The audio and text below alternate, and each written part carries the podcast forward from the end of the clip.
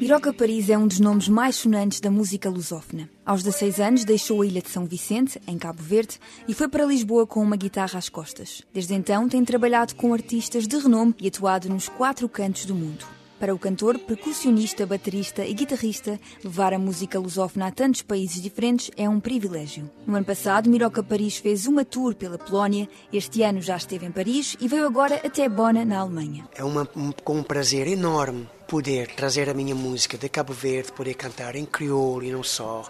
E ainda há muita gente que não conhece a lusofonia, então dá mais prazer ainda e não só partilhar os ritmos de Cabo Verde, mas também partilhar da maneira que nós vivemos a música, mais precisamente em Portugal. Os concertos de Miroca Paris são um ponto de encontro para a comunidade lusófona. Já assim o era com Cesária Évora, a diva dos pés descalços, com quem Miroca trabalhou mais de uma década. Foi a cantora cabo-verdiana que o incentivou a seguir uma carreira a solo como cantor e a manter-se fiel à sua língua. Temos a música do Brasil que é intenso, depois temos a música de Angola que é mais África Austral, né? Depois temos a música de Cabo Verde, que são música das ilhas, né? temos música de Santo Tomé, música da, da Guiné, temos música de, de Moçambique. Né? Essa mistura toda, cheia de cores, eh, cheia do cheirinho da África, de sabores diferentes, a música quente, com ritmos e, e, depois que, que, se junta tudo na Europa e depois é espalhado através de Portugal. Depois de lançar o seu primeiro trabalho a solo, o Dalma, que foi considerado um dos 40 melhores álbuns de 2018 pela World Music Charts Europe, Miroca foi convidado a integrar a digressão mundial da cantora pop Madonna. Mas nos seus concertos continua a tocar Saudade,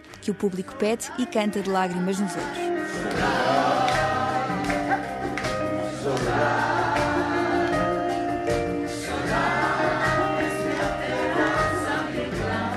É uma música que me persegue. Eu já me perseguia em Lisboa.